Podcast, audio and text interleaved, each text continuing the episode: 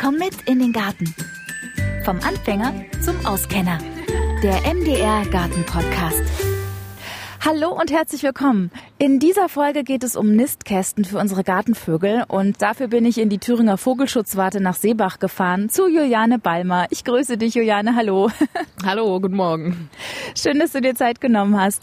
Juliane, ähm, wir haben bei uns im Garten bis jetzt nur einen Nistkasten und ich finde, das muss sich dringend ändern.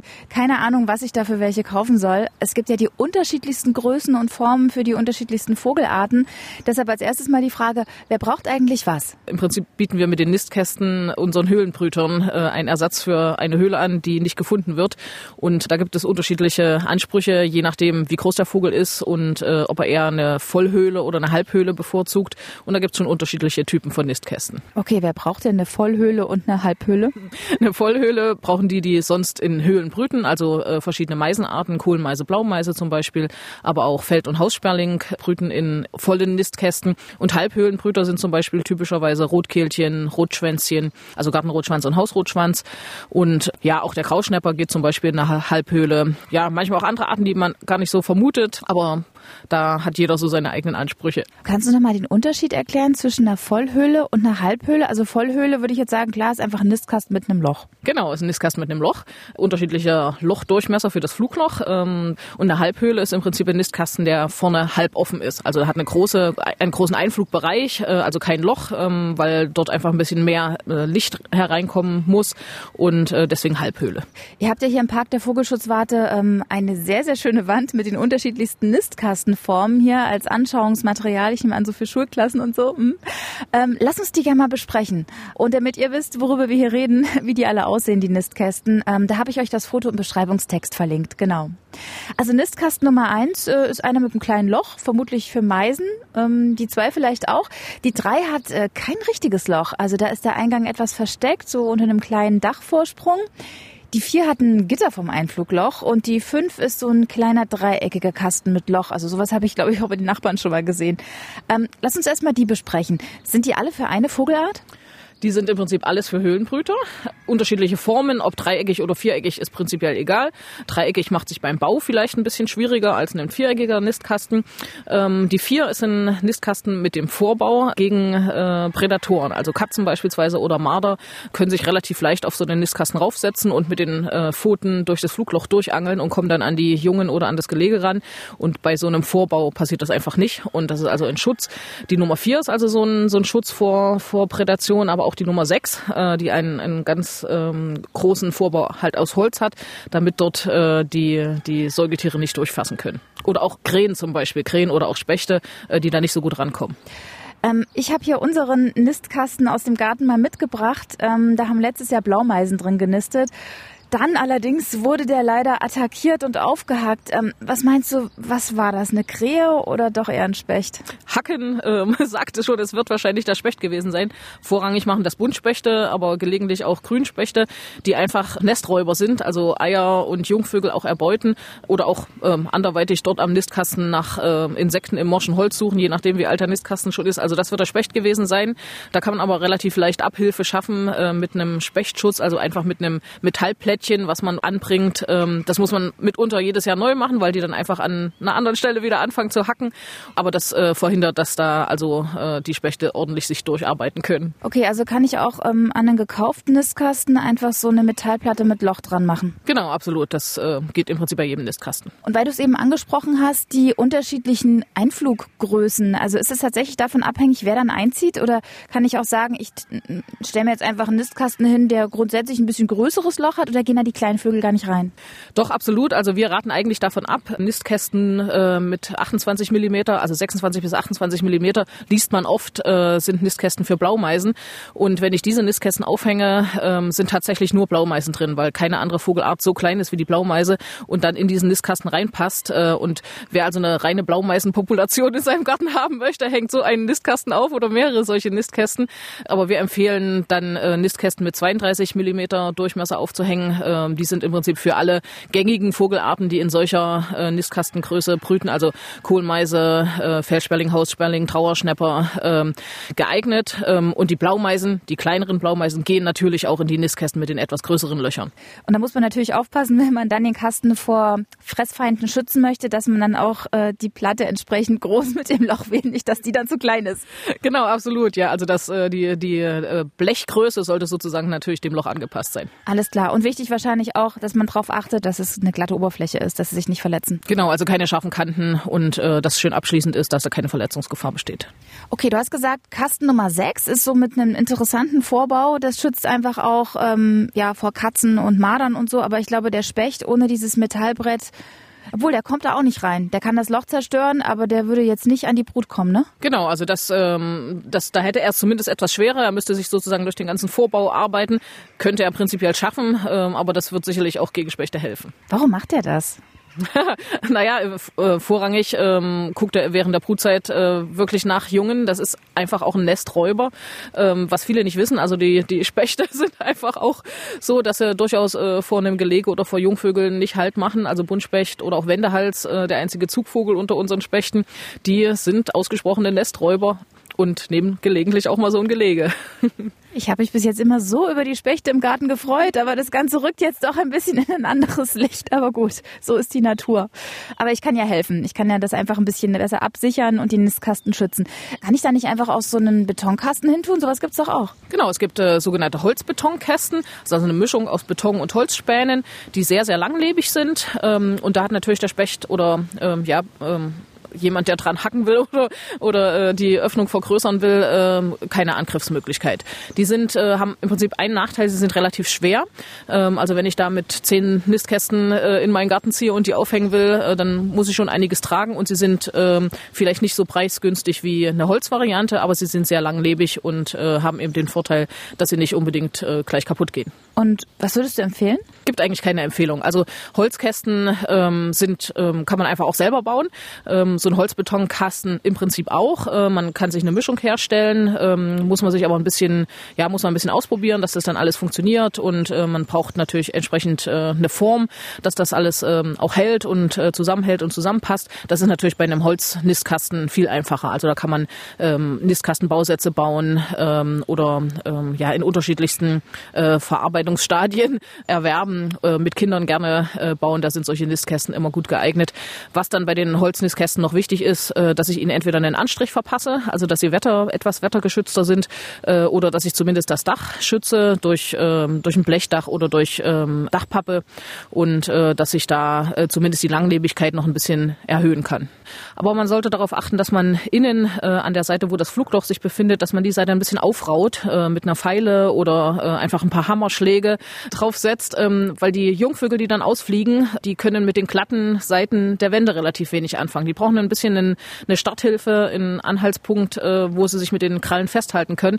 Und das haben die ganz gerne, wenn man dann äh, die Innenseite ein bisschen anraut, äh, dass sie dort äh, einen gute, guten Start von innen nach außen haben. Alle vier Seiten oder nur die Seite, wo das Loch ist? Nur die Seite, wo das Loch ist. Nur innen? Nur innen.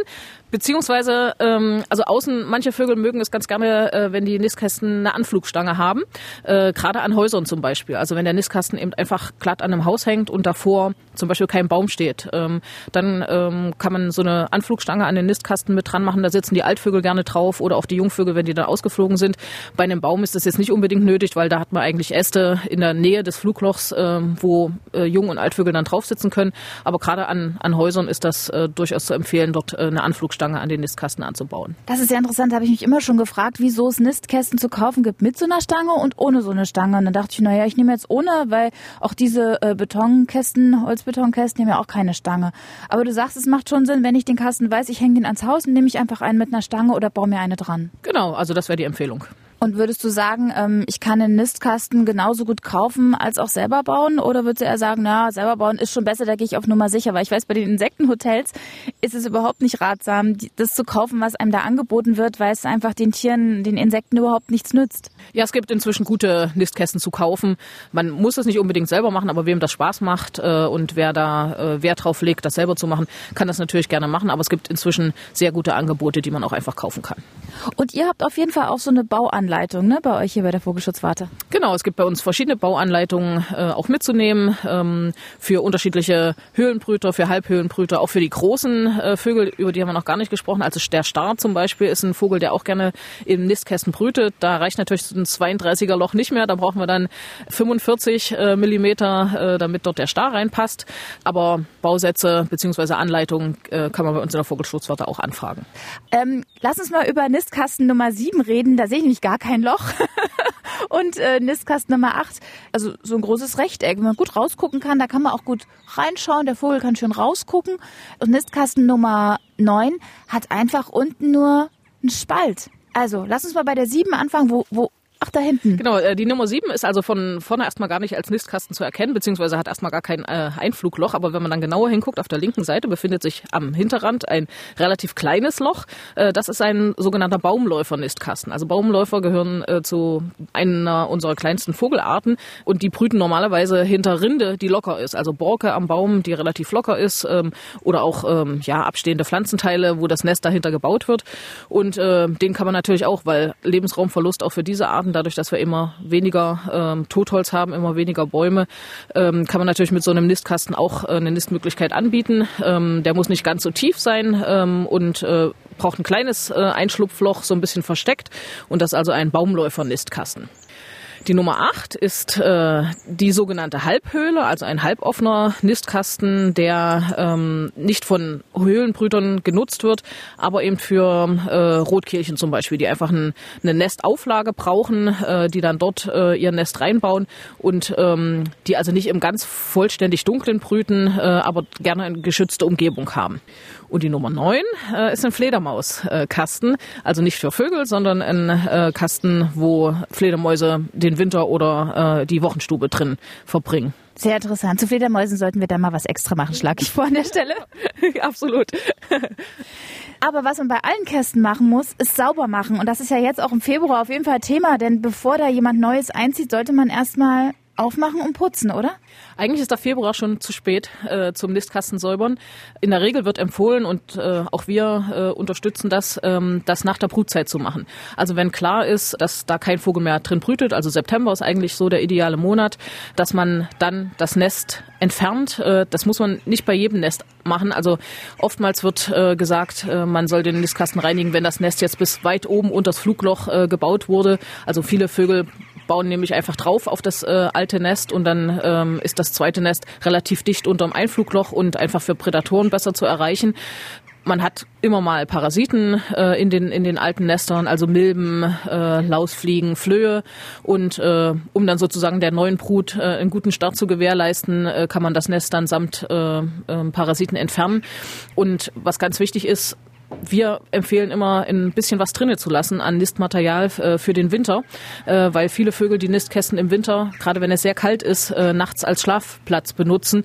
Und die freuen sich auch, wenn sie nicht ganz in einem nackigen Nistkasten sitzen müssen, sondern ein bisschen Nistmaterial noch drin geblieben ist, dass es dort einfach ein bisschen geschützter, ein bisschen wärmer haben. Also wenn das Nest sehr hoch ist oder wenn ähm, Eierreste oder tote Vögel drin liegen, dann auf jeden Fall entfernen und immer ein kleines bisschen, also vielleicht so ein Zentimeter ähm, Nistmaterial drin lassen. Da macht man eigentlich nichts falsch mit. Oh je, ich habe das echt nicht gemacht jetzt im September, ne? Darf ich das jetzt noch machen im Februar? Kann ich das noch machen? Geht da noch jemand rein? Ja, ist im Februar ist allerletzte Eisenbahn, ähm, weil die Vögel interessieren sich jetzt schon für die Nistkästen. Also sie gucken dann, gerade wenn es etwas wärmer wird, wenn die Tage länger werden äh, und die Sonne länger scheint, ähm, dann balzen auch die Kohlmeisen schon und gucken schon gelegentlich mal in den Nistkasten rein. Und wenn man eben dann noch daran rummanipuliert, äh, dann sorgt es vielleicht dafür, dass es der Nistkasten dann in dem Jahr vielleicht nicht wird. Also wie gesagt, allerletzte Eisenbahn jetzt äh, äh, im Februar und äh, dann wirklich auch die Nistkästen in Ruhe lassen, dass die Wahl getroffen werden kann. Aber jetzt ist noch die Frage, wo platziere ich das am besten? Wo fühlen sich denn die unterschiedlichen äh, Vogelarten in ihren Bruthöhlen denn ähm, ja am wohlsten? Weil ich kann mir vorstellen, ein Rotkehlchen an der Hauswand wird nix. Doch, geht schon. Vögel sind relativ frei in der Nistplatzwahl. Ähm, wenn es wirklich weit und breit nichts anderes gibt, dann geht ein Rotkehlchen auch mal an so eine Halbhöhle äh, am Haus. Die typischen äh, Höhlenbrüter-Nistkästen kann man durchaus auch am Haus anbringen. Äh, man sollte darauf achten, dass sie nicht zu niedrig angebaut werden, äh, dass nicht gleich die Katze von unten ranspringen kann beispielsweise. Und Vögel haben einfach ein, äh, ja, ein Gespür und einen Blick äh, für die runde Nistkastenöffnung, also für das Einflugloch. Äh, man hat äh, früher auch zu Hans Freiherr von Berlepsch Zeiten hier auf der Burg Untersuchungen gemacht, was Vögel für Öffnungen bevorzugen. Also dreieckige, viereckige, runde, längliche und hat dabei festgestellt, dass die also einen Blick haben für die runde Nistkastenöffnung und äh, deswegen gucken die gezielt danach und dann ist es ihnen mehr oder weniger auch egal, ob der Nistkasten am Haus oder, oder im, in der Streuobstwiese oder im Garten hängt. Ähm, natürlich muss das Umfeld stimmen, dass entsprechend äh, Nahrungsflächen äh, und Nahrungstiere zur Verfügung stehen. Aber in der Regel ist das dann gegeben und äh, die Nistkästen, die dann eben angebaut werden, werden dann auch von den Vögeln im städtischen Bereich angenommen. Okay, also ist einfach nur darauf zu achten, dass Katzen nicht drankommen, dass man es hoch genug hängt und ansonsten finden die. Das kann ich so überall im Garten verteilen. Oder gibt es auch so Präferenzen, dass zum Beispiel die Blaumeise sagt, nee, also neben Spatzen niste ich schon mal gleich gar nicht. ähm, die Blaumeisen und Kohlmeisen haben relativ strenge Reviere. Ähm, die brüten eher nicht wirklich geklumpt, was bei Spatzen anders ist. Also ähm, Feldsperlinge, Haussperlinge brüten gerne äh, dicht nebeneinander. Also da kann, da gibt es auch äh, Nistkastentypen, sogenannte Nistkastenbatterien, wo dicht beieinander mehrere Nistkästen sind. Das mögen Meisen nicht. Also sowohl Blau- als auch Kohlmeisen äh, brauchen immer einen gewissen Abstand zwischen den Nistkästen. Das müssen keine 100 Meter sein, aber 20 bis 30 Meter sollten schon äh, Abstand sein, beziehungsweise man kann die Nistkästen auch enger aneinander aufhängen. Äh, aber man merkt es dann schon an der Besetzung, dass da sozusagen oft eine Reviergrenze dazwischen ist und ähm, dann eben die Nistkästen so besetzt werden, wie die Vögel das für richtig halten. Also wenn ich jetzt sage, ich achte auf die Reviere von den Blaumeisen und den Kohlmeisen, kann ich dazwischen so einen Rotkirchen-Halbkasten reinsetzen? Ja, genau, das ist zum Beispiel eine Möglichkeit, dass man dann eben einen anderen Nistkastentyp äh, dazwischen anbringt, ähm, weil die sich mehr oder weniger aus dem Weg gehen, ähm, beziehungsweise dann eben unterschiedliche Ressourcen nutzen. Der eine braucht eben die Nisthöhle und der andere braucht eine andere. Ich habe letztes Jahr im Garten beobachtet, wie sich Blaumeise und Kohlmeise heftigst um diesen Nistkasten gestritten haben. Könnte ich dem einfach vorbeugen, solchen Streitereien, wenn ich einfach ganz viele Nistkästen in meinem Garten anbiete? Ist das eine Möglichkeit? Ja, ist eine Möglichkeit. Äh, gerade wenn eben wenige äh, Brutmöglichkeiten vorhanden sind, dann gibt es immer Streit. Gerade wenn ähm, Vögel eben auf einen bestimmten Nistkastentyp oder Höhlentyp äh, angewiesen sind und auch das Flugloch eine entsprechende Größe hat, dann kann man das natürlich durch mehrere Nistkästen, ähm, äh, kann man eben zumindest vorbeugen, dass es da Streit gibt. Kann natürlich immer noch sein, dass ein Nistkasten Nistkasten aus Vogelsicht total toll hängt, an einer ganz tollen Stelle, äh, wo vielleicht Futter gleich gut zu erreichen ist. Und äh, da kann es immer noch Streit geben, egal wie viele Nistkästen im Garten hängen. Streit um die Immobilie. Wie ist denn das mit, ähm, mit der Ausrichtung? Also ist es egal, ob ich das an die Nord-, Süd-, Ost-West-Seite hänge oder gibt es da auch Sachen, wo man drauf achten muss? Weil ich weiß, bei Insektenhotels ist es ja so, das sollte man ja schon auf die Ost-Süd-Seite hängen, dass da einfach auch viel Sonne ist, dass sie schnell aufheizt. Wie ist denn das mit den Nistkästen bei Vögeln? Genau, die Südseite sollte es nicht sein bei Vögeln, weil gerade zur Mittagszeit dann, äh, wenn die Sonne halt im Süden steht, die meiste Wärme auf dem Nistkasten scheint und äh, Wärme gerade in unseren äh, wärmer gewordenen Sommern äh, für den Nistkasten ein großes Problem sein kann, also für die Brut im Nistkasten, dass sie dann einfach da drinnen ja verglühen sozusagen, also zu warm wird. Ähm, ansonsten also Ostseite äh, ist günstig, ähm, Südost äh, oder Südwest Norden geht im Prinzip auch, aber Süden sollte man nicht machen. Okay, Süden auf gar keinen Fall und Norden ist dann wahrscheinlich äh, die B-Wahl. genau. Sind auch Vögel so wählerisch bei den Immobilien? Ich finde es sehr interessant. Ginge der Nistkasten auch in den Bäumen, wenn ich jetzt nicht so viel Platz an meiner Hauswand habe? Wie hoch muss ich das dann hängen? Weil ich glaube, da kommt doch eine Katze auch leichter dran, hochklettern. Genau, also Bäume natürlich unbedingt, weil das ist natürlich erstmal der, der Hauptlebensraum, äh, den die Vögel natürlicherweise äh, besiedeln, durch die Baumhöhlen in, äh, in, in Bäumen, in alten Bäumen. Und wenn diese halt wegfallen, fehlt der Nistplatz und äh, da kann ich natürlich durch einen Nistkasten am Baum da viel Abhilfe schaffen. Also im Idealfall natürlich an Bäumen. Bäume. Hoch im Prinzip auch zumindest so hoch, dass ähm, auch Menschen von unten nicht unbedingt an den Kasten fassen können. Ähm, also mit einer kleinen Stehleiter äh, kann man den anbauen. Und Katzen natürlich, die können oder auch Marder äh, den Kasten erklimmen vom Baum aus. Äh, da kann man nicht viel helfen, ähm, aber dann eben mit zum Beispiel Marder und Katzenschutz kann man da viel tun. Ähm, Johanne, warum ist es überhaupt nötig, dass ich Nistkasten im Garten aufstelle? Finden die nicht genug? Können die sich nicht irgendwo in den Hecken oder so selber ein Nest bauen? Muss ich das unbedingt machen? Gehört das zum Vogelschutz, zum Tierschutz, Naturschutz dazu heutzutage? Ja, unbedingt. Ähm, der Lebensraum unserer Vögel wird immer kleiner, dadurch, dass wir ihn einfach verändern. Und äh, Nistkästen bieten wir für die Tiere an, für die Vögel an, die keine natürlichen Brutmöglichkeiten mehr finden. Und das sind nun mal die Höhlenbrüter, die dadurch, dass Totholz entfernt wird, Totholz immer weniger wird, äh, eben einfach keine Höhlen zur Verfügung stehen. Und den Vögeln kann man gut mit solchen Nistkästen helfen. Also sagst du, wenn ich schon Vögel fütter im Garten und all das, dann muss ich eben auch einen Nistkasten aufhängen. Dann kann ich einfach was tun und denen helfen. Ja, also Vogelfütterung ist das eine und äh, Brutmöglichkeiten zur Verfügung stellen das andere. Das eine ist natürlich die, die Nahrungsgrundlage, die auch im Sommer da sein muss, äh, dass ein Vogel sich erstmal entscheidet, in einem bestimmten Lebensraum zu brüten. Und wenn dann aber eben die Brutmöglichkeiten fehlen, so eine Meise brütet halt nicht in der Hecke, die baut kein offenes Nest, sondern die ist einfach ein Höhlenbrüter, genauso wie Eulen zum Beispiel oder bestimmte Eulenarten, nicht alle, aber ähm, der Waldkauz zum Beispiel oder die Hohltaube sind typische Höhlenbrüter, die würden nie ein offenes Nest bauen. Und genauso ist das natürlich mit Kohlmeise, Blaumeise, Blaumeise, ähm, Spatz, genau dasselbe, die äh, man nie in der Hecke finden würde. Was brauchen denn Vögel noch im Garten außer einen Nistplatz? Also wie kann ich die überhaupt bei mir ansiedeln? Reicht ja nicht, wenn ich da einen Nistkasten hinhänge. Nee, also wenn man jetzt eine Stange aufstellt und dort einen Nistkasten aufhängt, kann das funktionieren, aber natürlich braucht der äh, Vogel eine gewisse, ja, eine gewisse Lebensraumausstattung. Also Nahrungsgrundlage ist das eine, aber die Nahrung muss auch irgendwo leben. Also viele dieser äh, Vögel sind, sag ich mal, Allesfresser, also nicht nur Körnerfresser, sondern auch Insektenfresser, gerade während der jungen Aufzucht. Und die Insekten leben natürlich irgendwo, entweder in Stängeln oder in unterschiedlichem Bewuchs. Gewässer ist auch was ganz Wichtiges, äh, also eine Wasserquelle zum Trinken. Und ähm, sie brauchen natürlich auch Versteckmöglichkeiten. Also so, ein, so eine Kohlmeise, auch wenn sie in der Höhle brütet, ist natürlich ganz oft in der Hecke anzutreffen, weil die einfach Schutz bietet ähm, durch, durch Belaubung beziehungsweise durch ihre Struktur, um sich vor Prädation in Sicherheit zu bringen. Ähm, der Sperber oder der Habicht kriegen natürlich ganz schnell mit, äh, vor allem auch an so einer Winterfütterung, dass da viele Vögel vorkommen und äh, zu haben sind. Aber auch Katze und Marder äh, sind Gefahren. Und da müssen sich die Vögel natürlich gut äh, in Sicherheit bringen können. Ja, Juliane, hab ganz, ganz lieben Dank. Ich habe jede Menge dazugelernt und komme sehr, sehr gerne wieder, spätestens um über die Fledermäuse zu sprechen. Bis zum nächsten Mal, gerne. Ja, wann genau, das weiß ich natürlich noch nicht, aber ich kann euch jetzt schon mal verraten, was euch in der nächsten Folge erwartet. Da geht's um die Beetplanung. Stichwort für Felderwirtschaft. Also wie kann ich das Gemüsebeet so anlegen, dass ich das ganze Jahr über ernten kann? Also, bis dahin.